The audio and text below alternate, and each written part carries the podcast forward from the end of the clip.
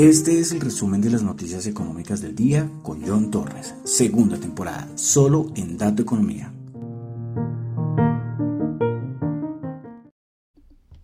Muy buenas noches a todos. Son las 9 y 32 de la noche de hoy, jueves 19 de enero del año 2023. Y vamos a hacer la introducción del compositor que nos va a acompañar en el resumen de las noticias económicas del día de hoy. Recuerden que ya estamos en la época de la música clásica, ¿sí? Pero no el de, ya les aclaré, ¿no? Que no sabemos que le decimos normalmente música clásica a, a todo lo que es música barroca, renacentista, romántica, no, pero estamos especialmente en el periodo de la música clásica. Bueno, después ya terminamos el barroco, y ya desde el anterior programa que comenzamos con Haydn, vamos a continuar con otro compositor de la época clásica. Pues este es un compositor alemán. Es conocido por sus innovaciones en el género operístico y por su énfasis en la unión de la música, el libreto y el drama para crear una experiencia emocional y artísticamente completa. Este compositor viajó por Europa trabajando en diferentes ciudades y con diferentes compositores, y escribió alrededor de 30 óperas. En sus obras más conocidas se encuentran Orfeo y Eurídice, Alceste, eh, en Taurit, entre otras. Su estilo y su enfoque en el drama y el, su enfoque se basa en el drama y en el sentimiento el cual tuvo un gran impacto en la música operística y en la música clásica en general. Pues el día de hoy vamos a tener y nos va a acompañar el alemán Christoph Willibald Gluck.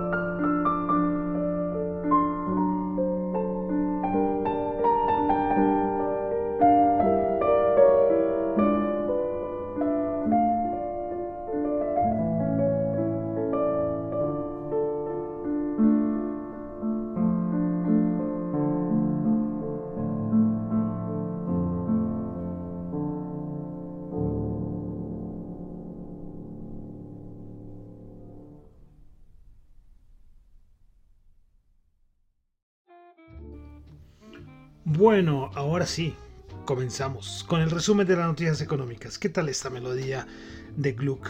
Esta yo creo que es la melodía más conocida de los que están metidos en el mundo de la música clásica. Yo creo que la han escuchado muchas veces. Y se llama la melodía de Orfeo y Eurídice. Eu, perdón, Eurídice. Bueno, pues ustedes, eh, los que están más metidos en ese mundo de la música, ustedes cogen y buscan la obra de Orfeo y Eurídice eh, que es de 1762 más o menos, y no van a encontrar esta melodía. Y es curioso, porque es que esta melodía, Gluck, la, de cierta manera, la agregó 12 años después del estreno de la, de la versión original. Pero además es muy curioso porque, porque esta pieza, como les digo, no está en la versión original, pero yo creo que es una de las piezas más conocidas de la, de toda la música que hizo Gluck. ¿sí? Es curioso, ¿no? Porque digo, es como un arreglo que él hizo años después. La, repito, así se llama, si la quieren buscar, la melodía de Orfeo y Eurídice. Es muy bonita, es muy bonita. Bueno, entonces comenzamos con el resumen de noticias económicas. Quiero saludar a los que me están escuchando en vivo en Radio Dato Economía, los que escuchan el podcast. Muchas gracias a los que me escuchan el podcast tanto en Spotify como en Apple, Podcast, en Apple en Google Podcasts, en Fontaine, en Amazon, porque creo que también estoy en Amazon, ¿eh? Amazon Music, creo que también ya estoy por ahí, en todas las plataformas, de verdad. Muchas gracias. Y si pueden calificar, sea la plataforma que sea, si les dé la opción de calificar, bienvenida sea la nota. Bueno, vamos a arrancar recordando lo de siempre. Lo que yo comento acá no es para nada ninguna recomendación de inversión, son solamente opiniones personales. Bueno, comenzamos, vámonos a África. Hoy vamos a comenzar con África porque tuvimos dato de inflación en Sudáfrica anterior 0.3 terminó en 0.4 el dato mensual y el dato interanual para el 2022 en Sudáfrica, la inflación fue el 7.2%. Bueno, vamos a Asia. Comenzamos con China y es que hoy el viceprimer ministro chino Son dijo que las, las, las infecciones por COVID-19 en China ahora están en su nivel más bajo. Bueno, eh, hoy Goldman Sachs volvió a dar su nueva estimación de cómo cree que le irá el Producto Interno Bruto en China, pues su anterior estimación era el 5.2% y la subió al 5.5%. Bueno, vámonos a Japón. Tuvimos datos de inflación hace un ratito, 4%. ¿eh? Yo no sé hace cuántos años no veíamos una inflación en el 4% en Japón.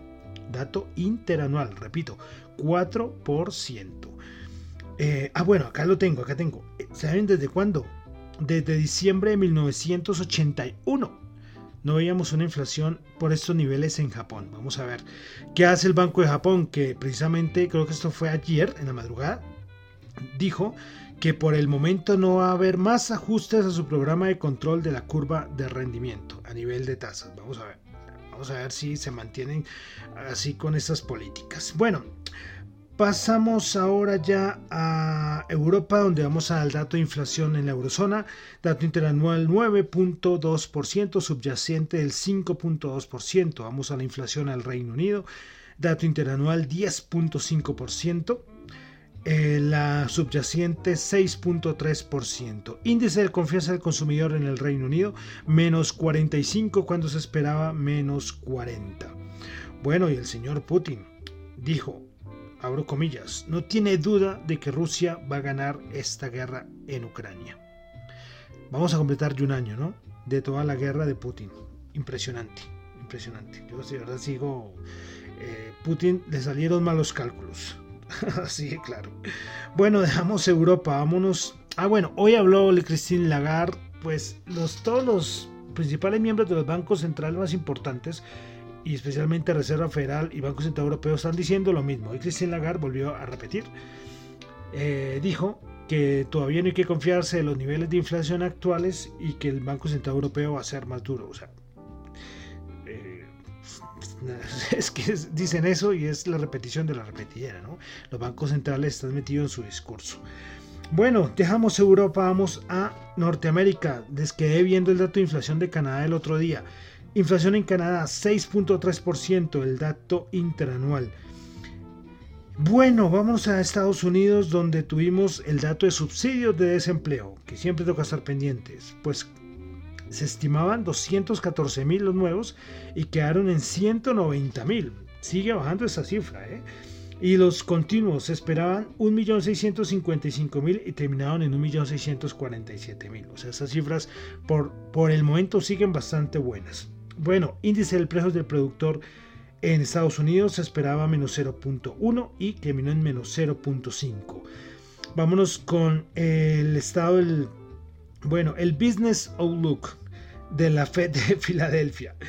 Eh, sí, es como un estado en la parte del sector de negocios por parte de la Fed de Filadelfia. Se esperaba menos 11 y quedó en menos 8.9. Bueno, la Fed de Atlanta sigue haciendo su actualización del Producto Interno Bruto su estimación del Producto Interno Bruto para el cuarto trimestre. Entre ayer y hoy hizo dos modificaciones. Anterior 3.5 y quedó en 3.5%. Y es que ayer la, la cambió. Bueno, eh, siguen hablando, así como en Europa siguen hablando miembros del Banco Central Europeo, en Norteamérica también, en Estados Unidos han hablado un montón miembros de la Reserva Federal.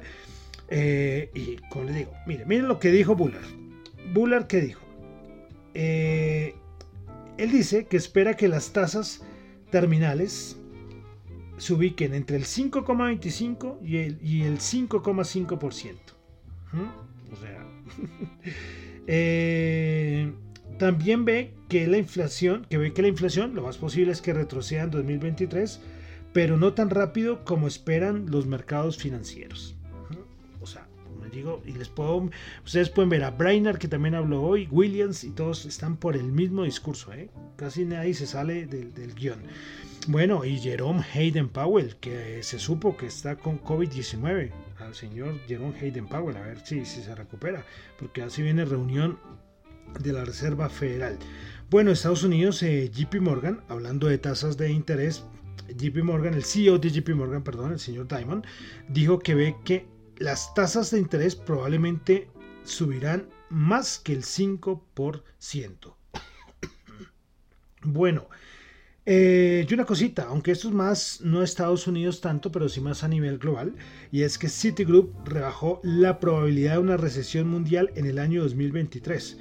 Bajó del 50% al 30%. Es que, como les digo, el optimismo que hay en este inicio de año todo es optimismo, se, lo llevo diciendo, ¿no? Y es que es muy temprano, es que hasta ahora, ni siquiera, hasta ahora estamos en la tercera, vamos a, ni queramos, acabamos de pasar a mitad de enero.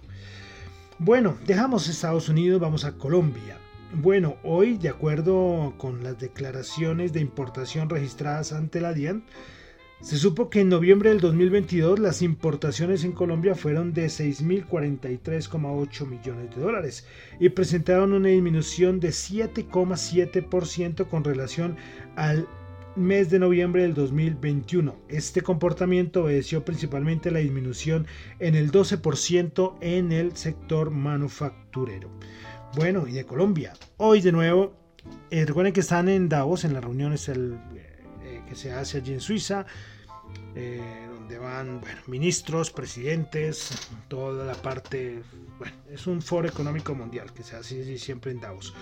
Pues bueno, hoy la ministra de Energía Irene Vélez Torres, no tenía ni idea que era apellido Torres también, la ministra de Mina de Energía de Colombia, reiteró en el Foro Económico Mundial en Davos que está tomando la decisión de no firmar contratos de no firmar nuevos contratos de exploración de petróleo y gas en el país, así como no otorgar más contratos de minería de carbón a cielo abierto. Ustedes pueden ver en todo lado, ya se está compartiendo el video. Eh, qué desastre, qué desastre, ¿sí? Y que con fines planetarios y que Colombia va a dejar, siguen con lo mismo, es que llevo repitiendo lo mismo desde hace meses, es un desastre, es un desastre. ¿Y, y, y cuándo fue? Recuerdan, el programa pasado, creo que fue que les trae un dato de lo que aporta, por ejemplo, Ecopetrol al país. ¿Cuántas reformas tributarias aporta Ecopetrol al país? El sector de hidrocarburos. Es una barbaridad. Y señora va otra vez allá. Y qué vergüenza, de verdad. Así lo coloqué en mi cuenta de Twitter. Estaba el CEO de Repsol, el vasco este, Josu.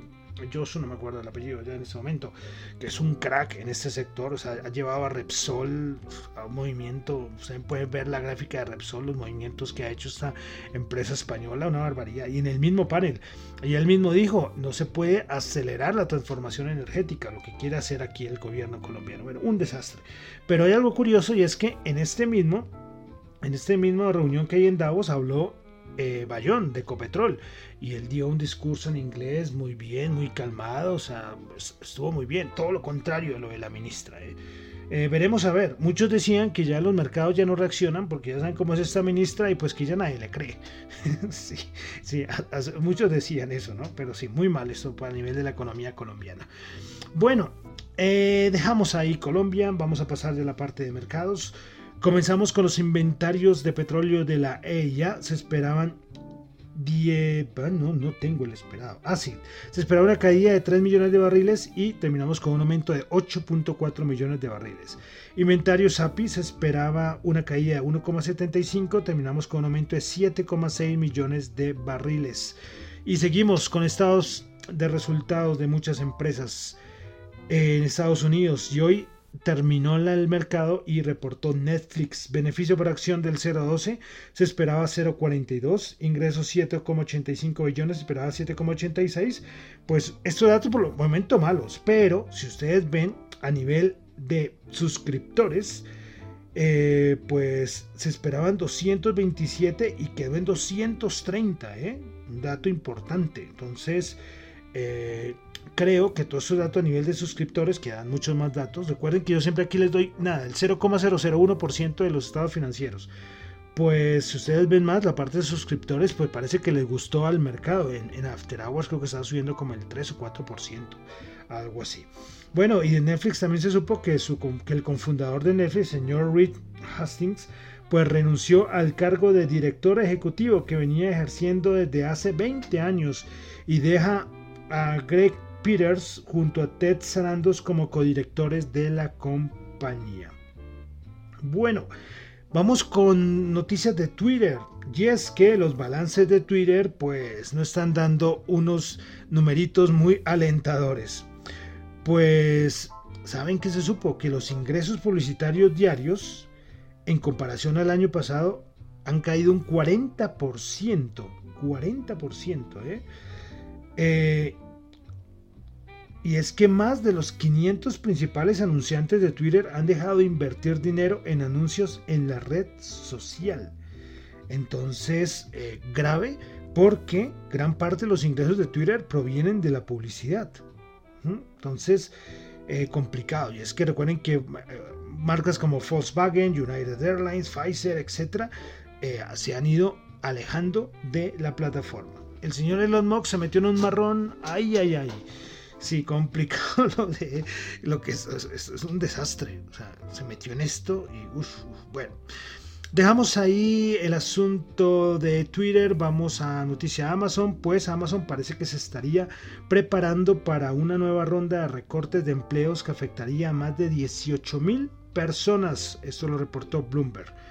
Bueno, y me pareció interesante traerles aquí las grandes familias del IBEX en 2023. Recuerden que el IBEX es el principal índice español, así como en Estados Unidos el SP500, aquí el MSCI Colca, pues allí es el IBEX. Pero me pareció interesante es por cómo lo coloca, ¿no? Las grandes familias del IBEX. Pues bueno, ¿qué encabeza? Ortega. Ya saben quiénes son Ortega. Pues eh, las empresas en las que más en las que participan y son los por esos que lideran porque son Inditex, por eso son conocidos, Redeia y Enagas. Segundo lugar, Mital con uh, ArcelorMittal. Tercer lugar, Del Pino con Ferrovial. Entre Canales con Acciona. La familia Botín con Bankinter y Santander. Alberto Cortica y Alberto Alcocer con ACS. Grifols, pues Grifols eh, Pérez Florentino, el presidente del Real Madrid, ahí está también está en esa lista por ACS, la, cementera. López Belmonte por con Robin. Entonces, solamente una, me pareció interesante, las grandes familias del IEX. Si hiciéramos eso aquí en Colombia, ¿cómo saldría? Eh?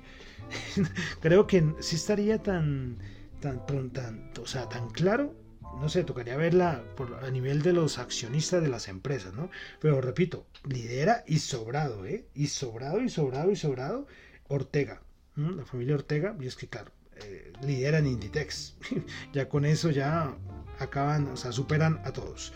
Bueno, otra cosita más y es que la Bolsa de Valores de Colombia publicó para comentarios una propuesta de modificación del reglamento para precisar las facultades de la entidad en la realización de ofertas públicas de adquisición. Recuerden que hemos hablado de OPAS desde el año, desde finales del 2021. Bueno, la propuesta de modificación se publicó para sugerencias a comentarios de las sociedades comisionistas de bolsa hasta el próximo 23 de enero. Bueno, entre las cosas que se pretende modificar es el artículo 3.3.3.3.14 del Reglamento General de la Bolsa. En el parágrafo primero se propone que la Bolsa de Valores de Colombia puede declarar una OPA desierta cuando verifique que algunas de las condiciones establecidas por el oferente en el cuadernillo o en el, o en el aviso de oferta previamente autorizados por la Superintendencia Financiera no se cumplieran. Bueno, si ya quieren, pueden entrar ahí en las redes sociales de la Bolsa de Valores de Colombia, pueden entrar pues, a la página de la Bolsa de Valores de Colombia y ahí pueden ver el documento completo donde plantean estas modificaciones a los reglamentos relacionados con, la, con las OPAs. Bueno, listo. Y ya, vamos al mercado ayer y hoy, ¿te acuerdan el programa último que hice? En cualquier momento se venía una toma de beneficios, esto ya estaba subiendo mucho y pues así ha pasado, así ha pasado. Llevamos dos días eh, de bajaditas importantes en el SP500, pues, pues sí, Europa también ha corrido, pero es que ha subido tanto que para que, en verdad sea una corrección importante. Mm, eh, muchos lo miran desde el aspecto técnico, yo les ya lo habíamos comentado, y los que están metidos en el mercado saben que que los índices, el SP500 está en una zona de resistencia que va a ser muy, muy complicada de superar. Bien decía por ahí Bank of America que es más fácil volver a ver el 3600 primero que el 4200. Puede ser que, esto pase. Entonces, eh, bajadas, que es lo que hemos tenido los últimos, el día de ayer y el día de hoy. Bueno, eh, muchos también culpan algunas declaraciones de los miembros del Banco Central Europeo, la Reserva Federal. podría ser, pero podría ser más asuntos técnicos. Eh, no voy a agregar mucho más, es que para no ser aquí la retaíla de siempre, ¿no? Veremos a ver qué pasa. Ya si este, el SP500 perdiera los 3800, otra vez tocaría echar el ojo a los 3600. Así como cuando por arriba se acerca a los 4050 eh, ¿Recuerdan cuando les hablaba del collar de JP Morgan? Que hasta les di la definición acá. Recuerden que ese valor está por los 4030, 4040. O sea, también superar ese valor por arriba va a ser muy difícil. Y por abajo ellos también lo tienen en 3600. Entonces estamos en una zona que se necesita, no sé qué puede pasar para que, para que pueda romper, o sea, por arriba o por abajo. Pero de momento entramos en una zona, no una zona muerta, una zona como intermedia. Pero bueno, ¿Qué pasó el día de hoy? El Dow Jones bajó 252 puntos, el SP500 bajó 30 puntos, 3.898 y el Nasdaq bajó 104 puntos, 10.852. El VIX, yo les dije que estaba metido en el VIX, ¿se acuerdan? Que siempre, siempre baja de 20 y es que para mí es una tentación. Y volvió a ubicarse de nuevo por encima de 20, 20,52. Vamos con la rentabilidad del bono de los Estados Unidos eh, hay una cosa interesante eh, y es que, es que eh, como les había dicho muchos, por ejemplo, Citi dice que no, que ya las probabilidades de una recesión ya han disminuido y todo. De pronto sí puede haber una recesión, pero todo el mundo está pensando es una recesión buena, una recesión buena, una recesión suave o una recesión dura. Y los datos macros, los datos macro que se va, que saquen en Estados Unidos nos van a dar muy buena información. No hemos tenido datos macros buenos, ¿eh? Ni, ni, o sea, cuando han sido negativos, en verdad han sido negativos. Entonces, hay que ajá, ahí estar pendiente de estos datos. Estos nos pueden dar alguna señal de cómo la recesión, que yo creo que se va a dar, si va a ser dura o suave. Y los bonos, los bonos, rentabilidad del bono de Estados Unidos a 10 años 3,41, subiendo el 0,58%. Y vamos al dólar. Eso sí, el dólar cuando le dicen recesión para abajo. Y hablo del índice DXY 102.08. Bueno, vamos a la Bolsa de Valores de Colombia. El MSCI Colcap el día de hoy bajó el 0,4% a 1.332 puntos. Vamos a ver cómo está el petróleo en este momento junto al oro. Yo creo que lo del oro ya muchos ya desde el año pasado ya se posicionaron y ahorita entrar, pues sí, pues uno puede entrar, que esto puede seguir subiendo, pero pero el momento para entrar al oro era el año pasado. El oro 1931 sigue subiendo 7 dólares la onza más 0,4% el oro.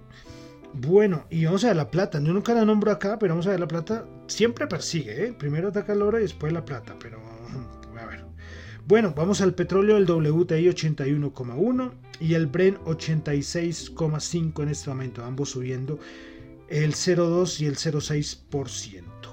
Bueno, tasa representativa del mercado en Colombia, el dólar para el día de mañana 4.683 bajando de los 4.702 del día anterior. Por eso decían que las declaraciones de la ministra pues ya no se la cree nadie.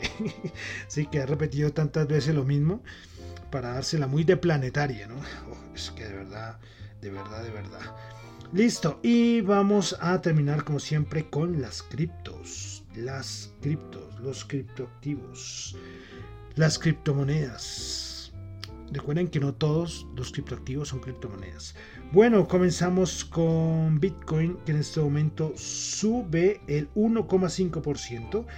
Ethereum sube el 2%, BNB sube el 1,7%, Ripple sube el 3,5%, Cardano sube el 2,8%, Dogecoin sube el 0,6%, Polygon Matic sube el 1% y Solana sube el 0,6%. Para arriba en este momento todos los principales, los principales criptos. Eh, bueno, de las criptos que le digo, varias cosas. Por ahí había un rumor de que FTX y FTX, el exchange este que entró en quiebra, podría volver a funcionar. Eso es un rumor que está corriendo por ahí. Bueno, no sé qué tanto sea verdad. Otra cosita. Genesis, otra empresa cripto, pues podría entrar a bancarrota, o creo que ya entró. Y finalmente, pues vamos a hablar de CBDC, eh, Central Bank Digital Currency, pues el euro digital ha empezado ya sus pruebas piloto. Y es que el Banco de España es el encargado en comenzar esta prueba piloto y de cierta manera será un estudio de cómo sería las posibles, su posible implementación.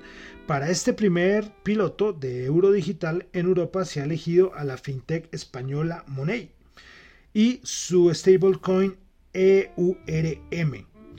Entonces, eh, durante este primer trimestre del 2023 se llevarán a cabo varias pruebas piloto en diferentes países y con diferentes proyectos que podrían ser la base del futuro euro digital. Bueno, bueno, un pasito, veremos a ver. Imagino que esto tendrá la, aprobación, lógicamente, del Banco Central Europeo, ¿no? Supongo. Listo, y ya, con eso terminamos por el día de hoy el resumen de las noticias económicas. Recuerden que lo que yo comento acá no es para nada ninguna recomendación de inversión, son solamente opiniones personales. Mi nombre es John Torres. John Torres. Me encuentran en Twitter en la cuenta arroba Chu, en la cuenta arroba Dato Economía, para asuntos de la emisora arroba Radio Dato Economía. Perdón, ¿yo qué estoy diciendo? Para asuntos de la emisora en Twitter arroba Dato Economía R y en para el correo electrónico radiodatoeconomía.gmail.com. Recuerden que me pueden enviar ahí todos los, todos los audios que quieren promocionar, sus podcasts, sus canales de YouTube, lo que quieran a nivel de educación financiera y económica. Bueno, y terminaremos con música. Comenzamos con el señor Gluck. Recuerden que estamos hoy con el señor alemán, eh, que se me fue el, primer nombre, que es un poco, un poco largo, ¿no? Bueno, eh, es que sí, siempre, siempre todo el mundo le dice Gluck, porque así es. Pero bueno, eh, vamos a terminar yo les comentaba que la melodía que, que, que, con, que comenzamos al inicio era de la famosa ópera de Gluck, de Christoph Gluck, eh, Orfeo y Eurídice. Pues bueno, vamos a escuchar, yo creo que de la versión original de la, de la ópera, una de las piezas, creo que la pieza más, más conocida, ¿no? Y es como la danza de las almas bendecidas.